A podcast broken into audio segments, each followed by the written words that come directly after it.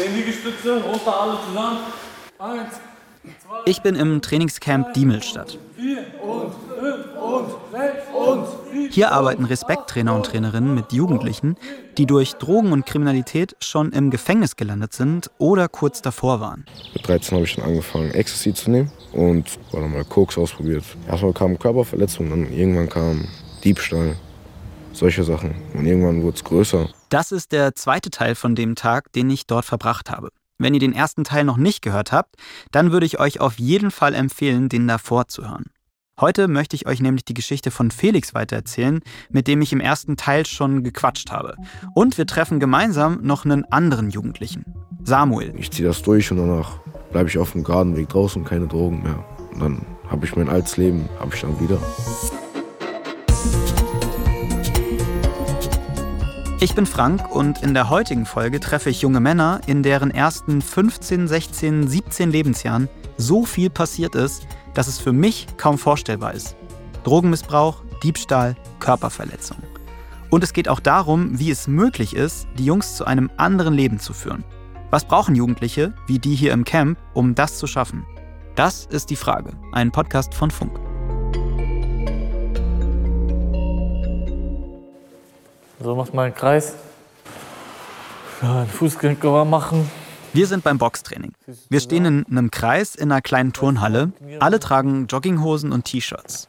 Wir, das sind zwei Trainer, acht Jungs im Alter zwischen 14 und 17 und ich. Und los. Schneller, schneller, schneller.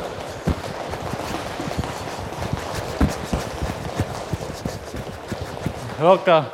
Atmung kontrollieren. Die Stimme, die ihr da gerade gehört habt, das ist Serda, einer der Boxtrainer hier im Camp. Er hat kurze schwarze Haare, einen Drei-Tage-Bart und boxt neben seiner Arbeit hier im Camp auch selbst. Und mit ihm machen wir gerade Aufwärmübungen. Auf der Stelle laufen, Arme kreisen lassen, Füße kreisen. Und ihr hört es am Schnaufen hier im Hintergrund. Ich bin ganz schön ins Schwitzen gekommen. Kurz was trinken. Und dann wird geboxt. Du kommst in den Ring. Und du kommst in den Ring.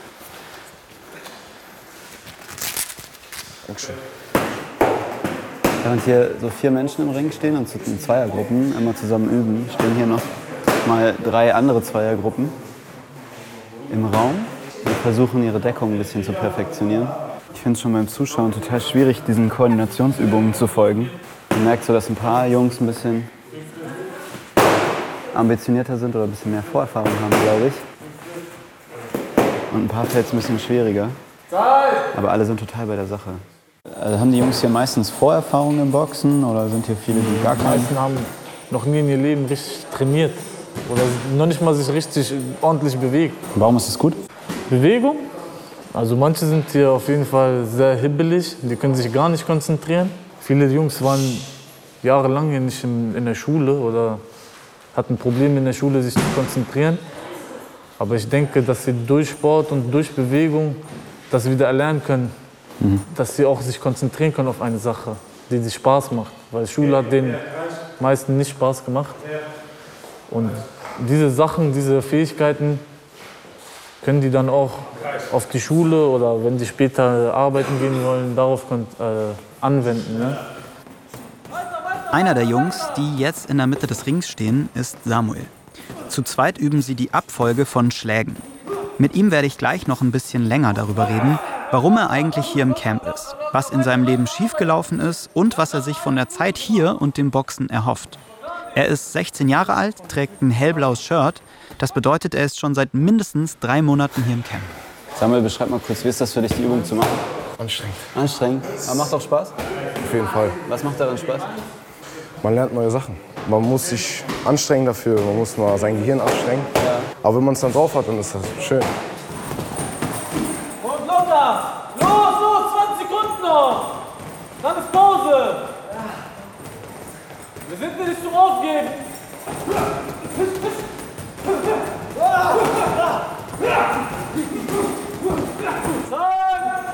Ihr habt es gehört, gerade beim Training, aber auch schon im ersten Teil. Der Ton hier ist rau. Es wird oft geschrien und selten gibt es mal ein Bitte oder Danke dazu. Mich hat es ein bisschen irritiert, dieses Autoritäre. Warum das so ist, das erklärt mir nachher noch Martin, der hier die pädagogische Leitung hat. Vorher schnappe ich mir aber erst noch Samuel. Er ist nämlich jetzt mit dem Boxtraining fertig und wir gehen raus. Über einen Rasen, auf dem ein paar Jungs Fußball spielen und setzen uns da auf eine Mauer. Hier, oder? Übrigens, wenn euch dieser Podcast gefällt, dann lasst doch gern mal eine Bewertung da. Darüber freuen wir uns sehr. Wir müssen ja noch so ein Mikrofon geben. Ich finde es erstaunlich, dass Samuel erst 16 ist. Dafür, was er schon alles erlebt hat. Er saß nämlich auch schon mal im Gefängnis, 21 Tage lang. Verstoß gegen das Betäubungsmittelgesetz. Ich bin rausgekommen irgendwann nach 21 Tagen und dann haben wir mich direkt hier hingefahren. Und dann war ich hier in der Haftvermeidung. Seitdem bin ich hier. Also bist du aus dem Gefängnis gekommen, weil deine Haftstrafe zu Ende war? Oder wieso haben die dich einfach aus dem Gefängnis geholt, um dich hier reinzustecken? Ja, aber ich habe noch ein Gericht offen. Und da steht halt ein bisschen länger Gefängnis offen. Ja, und dann hat mein Jugendamt gesagt, es ist besser, wenn du hier hinkommst. Und ich habe auf den Rat gehört und bin hingekommen mit meiner Mutter. Bevor ich im Gefängnis war, war ich fand, im Gefängnis zu sein, fand ich cool. Aber dann, wo ich das erste Mal wirklich im Gefängnis war, ja, dann war man schon sehr traurig, als irgendwann die Tür hinter einem zuging und man nicht raus konnte. Und dann wollte ich auf jeden Fall nicht nochmal reingehen. Warum ist das hier die bessere Alternative, als im Knast zu sein? Ja, man ist hier sozusagen im Freien. Hier sind keine Zäune um einen herum. Ich kann nachts einfach aufstehen und durch einen Flur auf die Toilette gehen. Diese Freiheiten, die schätzt man irgendwann auch viel wert. Ich habe Samuel natürlich auch gefragt, wie er aufgewachsen ist, weil man sich das ja irgendwie versucht zu erklären, wie und warum jemand so früh ins Gefängnis kommt. Er hat eine Mutter, die, wie Samuel sagt, immer für ihn da war, aber von seinem Vater, von dem die Mutter getrennt gelebt hat, hat ihm Liebe und Aufmerksamkeit gefehlt. Und mit elf Jahren hat er dann angefangen zu kiffen. Warum hast du angefangen zu kiffen? Ich weiß nicht, ich war traurig manchmal und ich habe mich viel alleine gefühlt. Auch wegen Problemen mit meiner Familie. Also nicht meiner Mutter, sondern auch außerhalb. Meine Tanten und so. Wir hatten immer einen großen Familienstreit und immer noch. Das hat mir auch sehr zu schaffen gemacht. Und die Drogen haben dir geholfen, das irgendwie zu ver verdrängen? Ja, eine Zeit lang hat es mir sehr geholfen. Aber alles hat dann den Griff über mich übernommen, das ganze Kiffen. Und dann habe ich den Fokus aufs Leben verloren.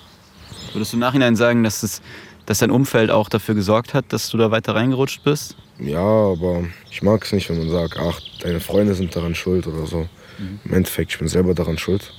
Meine Freunde haben mich ja nicht gezwungen, an diesen Joint zu ziehen, sondern ich habe selber gesagt, lass mich mal dran ziehen und so. Das habe ich bei meinem Besuch häufiger gehört von Jugendlichen. Sie wehren sich dagegen, anderen eine Mitschuld zu geben, sondern sehen da ganz klar sich selbst in der Verantwortung. Irgendwann kamen härtere Drogen. Mit 13 habe ich dann angefangen, Ecstasy zu nehmen. Und ja, irgendwann habe ich auch Alkohol getrunken oder mal Koks ausprobiert. Erstmal kamen Körperverletzungen, dann irgendwann kam zum Beispiel Morddrohungen oder Diebstahl, solche Sachen. Und irgendwann wurde es größer. Und jetzt, weil ich noch offen habe, ist schwere Körperverletzung. Hast du hier auch darüber nachgedacht, gerade wenn es so um Körperverletzungen geht, was du anderen Leuten angetan hast? Also es ist immer, es ist immer schwer, sich in die Lage von den Geschlagenen zu versetzen, wenn man selber nicht geschlagen wurde. Aber bei einer schweren Körperverletzung dann heißt es, die Person hätte auch draufgehen können. Und das hat mir dann irgendwann zu schaffen gemacht, was, wenn die draufgegangen wäre. Im Endeffekt, ich hätte dann eine andere Mutter den Sohn weggenommen und ich weiß, wie es ist, wenn ich sterben würde und meine Mutter es dann gehen würde. Und meine Mutter wird versenken in Trauer. Und das habe ich mir dann irgendwann bewusst gemacht.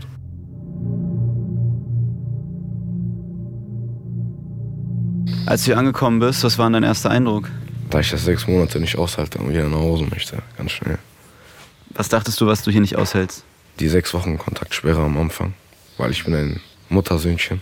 Und das war für mich unmöglich, in meinem Kopf sechs Wochen meine Mutter nicht anzurufen, keinen Brief von ihr zu bekommen oder so. Mhm. Oder sie gar nicht zu sehen. Aber es hat alles gut geklappt. Welche Regeln haben dich noch irgendwie schockiert, sage ich mal am Anfang, ob du nicht, dass du nicht wusstest, ob du das wirklich packst? Ich glaube, dieses immer pünktlich in der Reihe stehen und wenn man widerspricht, dann kriegt man richtig Ärger. Aber Warum war das eine Herausforderung? Draußen hat mir nicht so auf einer widersprochen und ich musste nicht irgendwo pünktlich sein. Und wenn nicht, dann habe ich irgendwie eine Strafe bekommen, wenn ich nicht pünktlich war. Und das war für, für den Anfang war das immer sehr schwer, aber ich hatte auch vor, von Anfang an mich hier zu verändern. Deswegen habe ich das auch sehr schnell mir bewusst gemacht, dass es nicht geht und habe angefangen, mich zu verändern. Was war denn dein Vorsatz für hier? Was wolltest du denn verändern? Äh, auf jeden Fall erstmal mein Lebensstil. Dieses ständige Angst haben, dass man verhaftet wird. Angst haben musste, dass man von zu Hause wegkommt. Ich wollte wieder glücklich zu Hause leben mit meiner Mutter und meinem Stiefvater. Weil im Endeffekt haben die alles für mich getan und ich habe da aufgeschissen. Wann kam dir diese Erkenntnis, dass du auf alles geschissen hast einfach? Irgendwann wollten, hat meine Mutter keine Kraft mehr. Das hat sie mir in einem Brief geschrieben, als ich in Remscheid saß. Und dann habe ich erstmal bemerkt, wie es ist, Angst um meine Person zu haben und man kann nichts machen. Und dann habe ich bemerkt, wie meine Mutter sich gefühlt hat. Und das hat mich dann zur Erkenntnis gebracht, mich zu verändern. Deine Mutter, die bedeutet dir offenbar sehr viel, als sie dich das erste Mal hier besuchen durfte nach der Kontaktsperre. Wie war das für dich? Ich kann mich noch erinnern, ich stand da unten an der Straße und dann meine Mutter ist direkt in Tränen ausgebrochen. Ich auch. Das war meiner ganzen Campsite der schönste Tag, finde ich. Was genau hilft dir denn hier? Mm, Die Trainer, auf jeden Fall. Und der ganze Entzug, immer wieder klar im Kopf zu sein, das hilft mir sehr. Auch, dass man mit so vielen verschiedenen Personen auf einem Fleck ist. Es ist zwar sehr gereizt manchmal die Lage, aber das ist halt das, auch das Ding, wie es draußen wahrscheinlich ist. Draußen, ich kann mir auch nicht aussuchen, mit wem ich bin und wer mich dumm anmacht, sondern das kommt einfach. Und wenn ich mich darauf gut einstellen kann, was so passieren kann und ich dann noch ruhig bleiben kann, dann ist es das Beste, was es hier eigentlich gibt. Wie gut kannst du hier mit Konflikten umgehen, mit anderen? Ich habe mich sehr gut in den Griff bekommen. Wenn man provoziert wird, dann ich gehe einfach aus dem Weg und die sollen einfach sagen, was sie sagen wollen. Im Endeffekt weiß ich, ob es stimmt oder nicht stimmt. Der Rest ist mir eigentlich egal. Empfindest du es manchmal als zu streng? Nein, eigentlich nicht. Hast du das Gefühl, du brauchst es vielleicht sogar, dass dir Leute irgendwie mal extreme Grenzen setzen? Auf jeden Fall. Das ist irgendwie komisch, oder? Wenn man so über sich lernt, dass man das auch so braucht, dass jemand anderem einen Regeln vorsetzt. Dass man sich nicht selbst regeln kann. Ja, es ist, es ist sehr komisch, aber es gab einfach mal einen Punkt in meinem Leben, wo man, wo man das mal machen musste. Und hiernach muss ich das selber machen.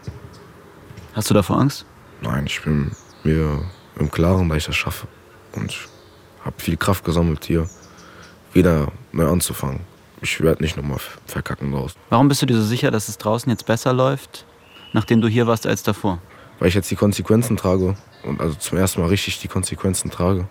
Abends zum Beispiel, wenn man schlafen geht, ist immer ein Schmerz, dass, dass die Mutter nicht reinkommt und gute Nacht sagt. Das gehört auch zu der Konsequenz. Oder morgens, man wird nicht geweckt, außer von irgendeinem Jugendlichen und nicht von der Mutter. Das klingt für mich auf jeden Fall so danach, als wäre die Beziehung zu deiner Mutter schon eine, eine krasse Motivation, dich am Riemen zu reißen, oder? Also ich glaube, wenn ich meine Mutter nicht hätte, dann ich wäre hier schon fünfmal abgehauen. Und es ist ja nicht so, dass ich nicht Freunde hätte, die mich mit dem Auto abholen könnten oder so. Aber das wird mir wieder nicht gut tun, das wird meine Mutter wieder verletzen. Deswegen, ich ziehe das durch und danach bleibe ich auf dem geraden Weg draußen, keine Drogen mehr, Schule. Und dann habe ich mein altes Leben, also mein altes, bevor ich mit den, in den Drogen versunken bin, habe ich dann wieder. Und dann sind wir alle, also meine Familie ist dann wieder glücklich. Hört ihr mir zu? Hört ihr mir zu? Dann kommen wir jetzt wieder ein bisschen runter, lange Pause gehabt. Ich bin wieder zurück bei Felix. In der Folge letzte Woche war ich dabei, als Felix und ein paar andere aus dem Camp mit einem besonderen Ritual angefangen haben. Das Grabritual, das macht jeder Junge hier nur einmal in seiner Campzeit. Warum machen wir das Grabritual? dass wir unsere Vergangenheit vergraben, was wir vor dem Camp gemacht haben an schlechten Dingen. Dass wir das hinter uns lassen. Also es ist schon ein ziemlich ernstes Thema, ne? Was würdest du sagen, Felix bedeutet dir dieses Ritual heute? Schon viel. Und ich sehe es für mich selber als letzte Chance. Dass alles, was ich gemacht habe, gerade zu biegen. Neuanfang. Deswegen graben wir auch hier unseren Grab und unsere, um unsere Vergangenheit. Einfach zu begraben, um ein neues, besseres Leben anzufangen. Felix und sein Kumpel Malek haben mit einem Spaten und einer Hacke gegraben, bis sie ein ungefähr knietiefes rechteckiges Loch ausgehoben hatten. Dort wollen sie jetzt ihre Vergangenheit für immer begraben. Dafür sollen sie symbolisch Gegenstände in das Loch werfen. In der letzten Stunde hatten sie Zeit, das zu sammeln, was sie genau begraben wollen. So hat es Trainerin Marion erklärt. Ich werde da gar nichts groß zu sagen. Wenn ihr erzählen wollt, was ihr begrabt, könnt ihr das gerne machen. Wenn ihr es nicht erzählen wollt, ist das für mich auch okay. Und dann machen wir das jetzt. Los geht's. Es ist wichtig, den Jungs zu zeigen, dass äh, man nicht immer und immer wieder vorgehalten bekommt, was in der Vergangenheit war. Glaubst du, Felix braucht diese Motivation, um hier durchzuhalten noch? Ja, Es wird von Tag zu Tag schwerer und desto mehr man zum Ende kommt, ist es, ist es so, hier ist es ziemlich einfarbig, jeden Tag fast dasselbe. Und irgendwann verliert man auch ein bisschen die Motivation und kurz vor Ende drehen die Jugendlichen auch noch mal ganz anders auf. So, Ist es bei man vielen die, so? Mhm, Dass man die noch mal auffangen muss, aber das ist auch ganz normal, weil sie Angst haben vor dem, was kommt. Also die drehen dann nicht einfach so auf, sondern die merken, die Zeit hier geht vorbei, es kommt was Neues und da haben sie Angst vor. Felix, Malek und ich stehen im Halbkreis um das Loch und jetzt holen beide Jungs jeweils einen kleinen Zettel aus der Hosentasche, auf dem ganz klein was geschrieben steht. Magst du mir erzählen, was da drauf steht? Ich habe natürlich, wo wir oben in unserem Zimmer waren, habe ich ein bisschen geguckt, was ich aufschreibe. Und da steht halt Kiffen, Lügen, Klauen. Halt auch, wie gesagt, oben Vergangenheit steht drüber. Dann Eltern enttäuschen, sowie Lügen und Verletzen. Ich weiß auch noch nicht ganz genau, ob es mir was bringen wird, wenn ich den Zettel da reinschmeißen werde. Aber ich hoffe es natürlich. Und es ist ein Ritual hier im Camp. Und ich mache, sage ich mal, jede Sache hier mit. Weil wir sind ja hier nicht im Urlaub, Was könnte das denn bringen? dass ich das hinter mir lasse, was ich nicht will. Was ich selber nicht will. Nicht was andere wollen, was ich nicht will. Das habe ich ja schön auf den Zettel draufgeschrieben. Ich habe mich noch mit einem anderen Jungen an einem anderen Grab unterhalten und der hat ein Stück Alufolie ins Grab geworfen. Ich habe ihn gefragt, warum und er meinte, dass er früher seine Drogen immer in Alufolie verpackt hat. Manche werfen ja auch einen Gegenstand rein oder so. Hast du dir da was überlegt? Oder gab es da nichts, was du damit verbindest mit der Zeit? Meiner Meinung nach sind Worte besser als Bilder. Wie geht's dir jetzt mit der Situation hier? Schon ein bisschen anstrengend so, ne? Überleg ein bisschen viel. Was ist Aber- anstrengend? Einfach über das nachzudenken, was einem nicht gefällt. Was einen traurig macht oder wütend. Wie halt meine Eltern verletzt zu haben, anstatt jetzt zu Hause zu sitzen oder in der Schule zu sitzen. Aber das ist halt so, ne? Ich will ja, sag ich mal, auch nur das Beste für mich. Wie halt auch für meine Mitmenschen. Ja. Dass es denen auch so gut geht. Lass Ja. dich jetzt einfach mal so Dankeschön. alleine mit dem Begräbnis sozusagen. Wollen wir noch ein bisschen tiefer graben? Einfach rein?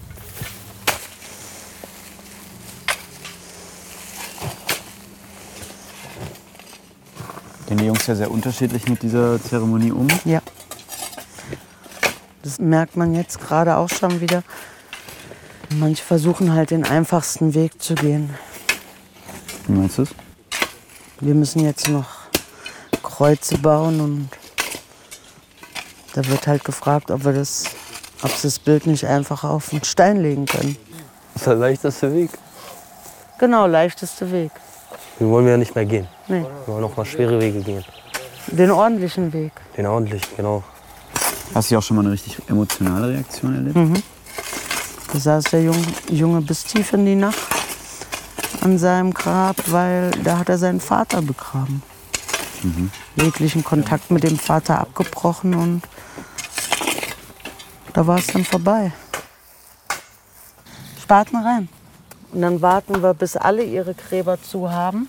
Und dann können wir anfangen mit dem Kreuze bauen. Die Jungs ziehen jetzt los zur Scheune. Sie suchen Holz für den letzten Schritt vom Ritual. Kreuze für ihre Gräber bauen. Was passiert jetzt noch mit den Kreuzen? Die Jungs, die bekommen jetzt noch eine Edding, dürfen ihre Kreuze noch beschriften, wie sie möchten. Dann ziehen wir Respekttrainer uns zurück und die Jugendlichen können, wenn sie möchten, ihre Gräber noch dekorieren. Was immer ganz spannend ist, wer dekoriert, wer dekoriert es nicht. Hast du da schon eine Vermutung? Ja. Wäre unfair, das jetzt aber so zu sagen. Genau. Ähm, ja, die Vermutung habe ich. Das habe ich vorhin schon die ganze Zeit gespürt und ähm, das wird sich so herausstellen. In der Zwischenzeit möchte ich mit dem pädagogischen Leiter der Einrichtung reden. Ich habe nämlich noch ein paar Fragen. Muss das Ganze hier wirklich so streng sein, so Drill Sergeant-mäßig ablaufen? Und wie erfolgreich ist das Camp mit diesem strengen Programm? Und dafür schaue ich bei Martin Henniges im Büro vorbei. Hier geht es viel um Struktur. Ne? Hier wird durchgezählt, hier wird gepfiffen zu bestimmten ja, Uhrzeiten. Ja. Also so von außen gesehen wirkt es erstmal so ein bisschen wie so ein Drill. Inwiefern ist es denn sehr autoritär hier und hinterfragt ihr das auch manchmal, ob es nicht zu streng ist? Wir achten da schon drauf. Also allerdings möchte ich mich von dem Begriff Bootcamp natürlich drastisch distanzieren. Das werdet ihr auch heute festgestellt haben dass hier durchaus eine Beziehung zwischen den Kollegen und den Jugendlichen besteht, die ich als vertrauensvoll bezeichnen und auch als liebevoll bezeichnen möchte. Es herrscht ein rauer Ton, äh, das ist eh wie auf einer Baustelle oder bei der Bundeswehr oder wie auch immer. Aber auch in unserem Konzept steht ja auch, dass wir die Jungs da abholen, wo sie stehen. Also auch mit ihren Neigungen, mit ihren schädlichen Neigungen. Und wir versuchen ja dann hier, die Jungs dahingehend zu sensibilisieren, äh, auf ihr Fehlverhalten draußen halt auch aufmerksam zu machen. Empfindest du es selbst manchmal als streng? Ja, ich denke aber auch, ein, äh, ein, gewisser Rahmen muss sein, weil es gibt ja nun Jugendliche, wir haben jetzt letzte Woche einen aufgenommen, da wurden 38 Einrichtungen angefragt, keiner hat ihn genommen, weil die natürlich diese Konzeption nicht haben, diese, diese Konfliktbereitschaft auch nicht haben und diese Konfrontationsbereitschaft nicht haben. Kannst du es genau erklären, welche Konfrontationsbereitschaft muss man hier haben? Äh, man muss einmal natürlich argumentativ äh, ganz gut auf Zack sein, aber man muss natürlich auch physisch was darstellen. Das bringt in jedem Fall was dass die Jungs einfach merken, so, das Recht des Stärkeren kann ich also hier nicht anwenden, weil die alle stärker sind als ich zur Not.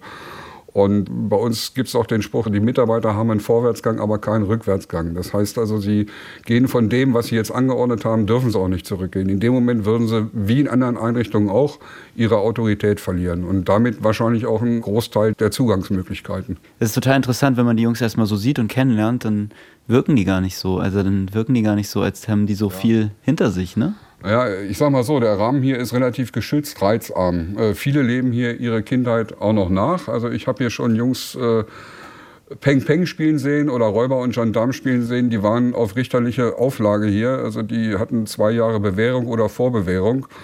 Ja, und das zeigt aber auch, dass, dass die sich hier irgendwo auch schon geborgen fühlen. Gab es denn hier schon mal solche Fälle, wo Jugendlichen außer Kontrolle geraten sind, wo sie vereinzelt irgendwie von hier weggelaufen sind ja, oder so? Natürlich, das ist schon vorgekommen. Das passiert dann meist so, dass ein oder zwei Jugendliche, die vielleicht in der Gruppe auch weiter oben stehen, andere anstiften.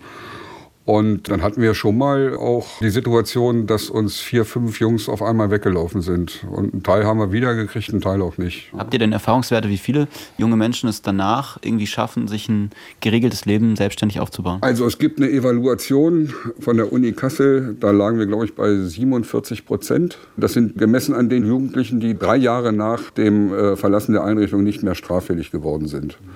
Also wir haben da viele positive Erfahrungen machen können, dass die Jungs auch sagen, ja, es war hart hier, aber ich habe es gebraucht im Nachhinein. Aber wir haben natürlich auch Rückfälle zu verzeichnen, ganz klar. Aber wie geht man mit der Frustration um, auch ein Stück weit, dass man nicht allen helfen kann oder nicht alle ja, beeinflussen kann. Eine, das ist auch eine gewisse äh, Professionalität. Also äh, natürlich gucken wir, was wir besser machen können und äh, auch wenn uns mal einer verlassen muss, überlegen wir alle, Mensch, was ist da falsch gelaufen, was hätten wir machen können, hätten wir den vielleicht konfrontativer angehen müssen oder sind wir da zu weit gegangen? Das ist immer die große Frage. Das ist ja super schwierig. Eigentlich danach stehen Sie so ein bisschen vor dem Nichts, wenn Sie. Ja, viele haben auch Angst, ganz klar. Also wir sagen den Jungs auch ganz klar, Leute, wenn ihr hier durch seid, dann geht es erst los. Dann müsst ihr das, was er hier lernt oder was er mitgenommen hat, auch umsetzen. Und das wird natürlich dann bei den ganzen Einflüssen und auch bei der Vergangenheit ist das für die Jungs nochmal ein dicker Brocken.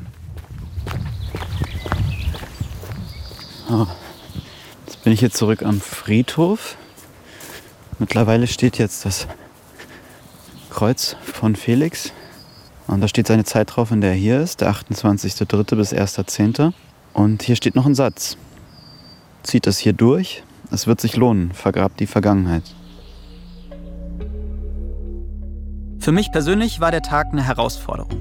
Ich bin kein Fan von unhinterfragten Autoritäten, die Regeln aufstellen und jemand muss die dann befolgen. Für mich als Nicht-Pädagogen klingt es erstmal hart. Sätze wie, die Trainer hätten einen Vorwärtsgang, aber keinen Rückwärtsgang. Das hat was von, was wir sagen ist Gesetz und von, es wird gemacht, was wir sagen. Deswegen wäre die Bundeswehr auch der falsche Ort für mich. Ich mag Konsens, ich mag es, gemeinsam Regeln aufzustellen oder auch für mich selbst verantwortlich zu sein und mir selbst eine Struktur auszusuchen. Dafür gibt es aber Voraussetzungen. Ich muss mich zum Beispiel selbst gut im Griff haben, meine Stärken und Schwächen kennen. Und wenn es um Gemeinschaft geht, dann muss ich Respekt vor den Bedürfnissen anderer haben, damit keiner untergeht. Und vielleicht waren die Jungs in ihrem bisherigen Leben zu wenig an genau das gewöhnt. Das bedeutet, dass sie das hier erst lernen müssen. Ich hatte den Tag über das Gefühl, gerade die direkten, klaren Ansagen helfen den Jugendlichen, sich zu orientieren. Aber dann auch Anerkennung und Wertschätzung zu bekommen, wenn sie etwas geschafft haben. Bestimmt ist das Konzept des Trainingscamps nicht für jeden Jugendlichen passend, so wie andere Konzepte eben auch. Marion sagt, wenn sie nur einem von 100 helfen kann, dann ist sie zufrieden. Und ich kann nur hoffen, dass Felix und Samuel ihren Weg machen. Würdest du sagen, du teilst dein Leben ein, so in vor dem Camp und danach? Ja, das ist so wie ein neues Leben, würde ich sagen. Neuanfang auf jeden Fall. Ich wünsche beiden auf jeden Fall, dass sie es schaffen. Felix, ich habe noch eine kurze Frage. Ich war gerade noch mal unten beim, bei deinem Grabstein. Ja. Mir angeschaut. Seid ihr zufrieden? Ähm, wir wollten das bisschen dekorieren. Wir werden das noch schöner machen. Aber jetzt wir sind Malik ist pennen gegangen, bisschen schlafen. Und wir sind beide etwas kaputt. Ja. Weil das schon etwas anstrengend war, aber wir sind eigentlich schon zufrieden. Und würdest du jetzt sagen, dass dir das Ritual irgendwas gebracht hat, dass du irgendwas mitgenommen hast davon? Schon, weil ich jetzt ein bisschen mehr nachdenke darüber, was ich da reingeschmissen habe. Also es hat schon was gebracht. Am Anfang dachte ich mir so, ja, ich mach das einfach mal mit und guck. Aber es hat schon irgendwas in mir bewirkt. Danke fürs Zuhören. Was nehmt ihr denn mit aus den Geschichten vom Camp? Würdet ihr gerne wissen, wie es Felix und Samuel nach ihrer Zeit im Camp so geht? Dann schreibt uns doch gerne oder schickt uns eine Sprachnachricht an die 0174 274 5065 oder eine Nachricht per Insta. Vielleicht machen wir dann nochmal ein Update mit den beiden. Geschichten wie die von Felix oder Samuel, die geben einen Einblick in Biografien, die wir manchmal ausblenden, die wir nicht auf dem Schirm haben. Wenn euch diese Einblicke interessieren, dann abonniert doch unseren Kanal. Und auch in den nächsten Wochen nehme ich euch wieder mit in Situationen, die ihr vielleicht noch nie so gehört habt oder an Orte, die normalerweise nur wenige Menschen zu sehen bekommen. Und bis wir nächste Woche wieder am Start sind, gibt es hier noch eine andere Folge, die ich euch empfehlen kann. Das ist eine Folge vom Psychologie-Podcast Die Lösung zum Thema Beziehung. Das ist eine Frage, die sich viele von uns schon gestellt haben, nämlich wie führt man eigentlich eine glückliche Beziehung? Die Wissenschaft hat darauf eine ziemlich einfache Antwort, eine Formel für glückliche Beziehungen quasi. Ein US-amerikanischer Psychologe hat in den 80er und 90er Jahren an Paarbeziehungen geforscht und hat mit genau diesen Erkenntnissen Kriterien bestimmt, mit denen man voraussagen kann, ob eine Beziehung hält oder eher nicht. Wie diese Beziehungsformel aussieht, das besprechen Verena und Sina in der Folge und auch was man tun kann, wenn es nicht mehr rund läuft, vor allem aber, wenn eine Beziehung sogar schadet. Die Folge, die verlinken wir euch in den Show Notes. Ich wünsche euch eine gute Zeit, bis bald. Die Frage ist ein Podcast von Funk, von ARD und ZDF. Ich bin Frank Seibert. Autorinnen dieser Folge waren Amelie Hörger und Diana Kulotzig. Produktion Hanna Meyer. Das Sounddesign kommt von Benedikt Wiesmeier und Enno Rangnick, die Grafik von Antonia Dengler und Bianca Taube.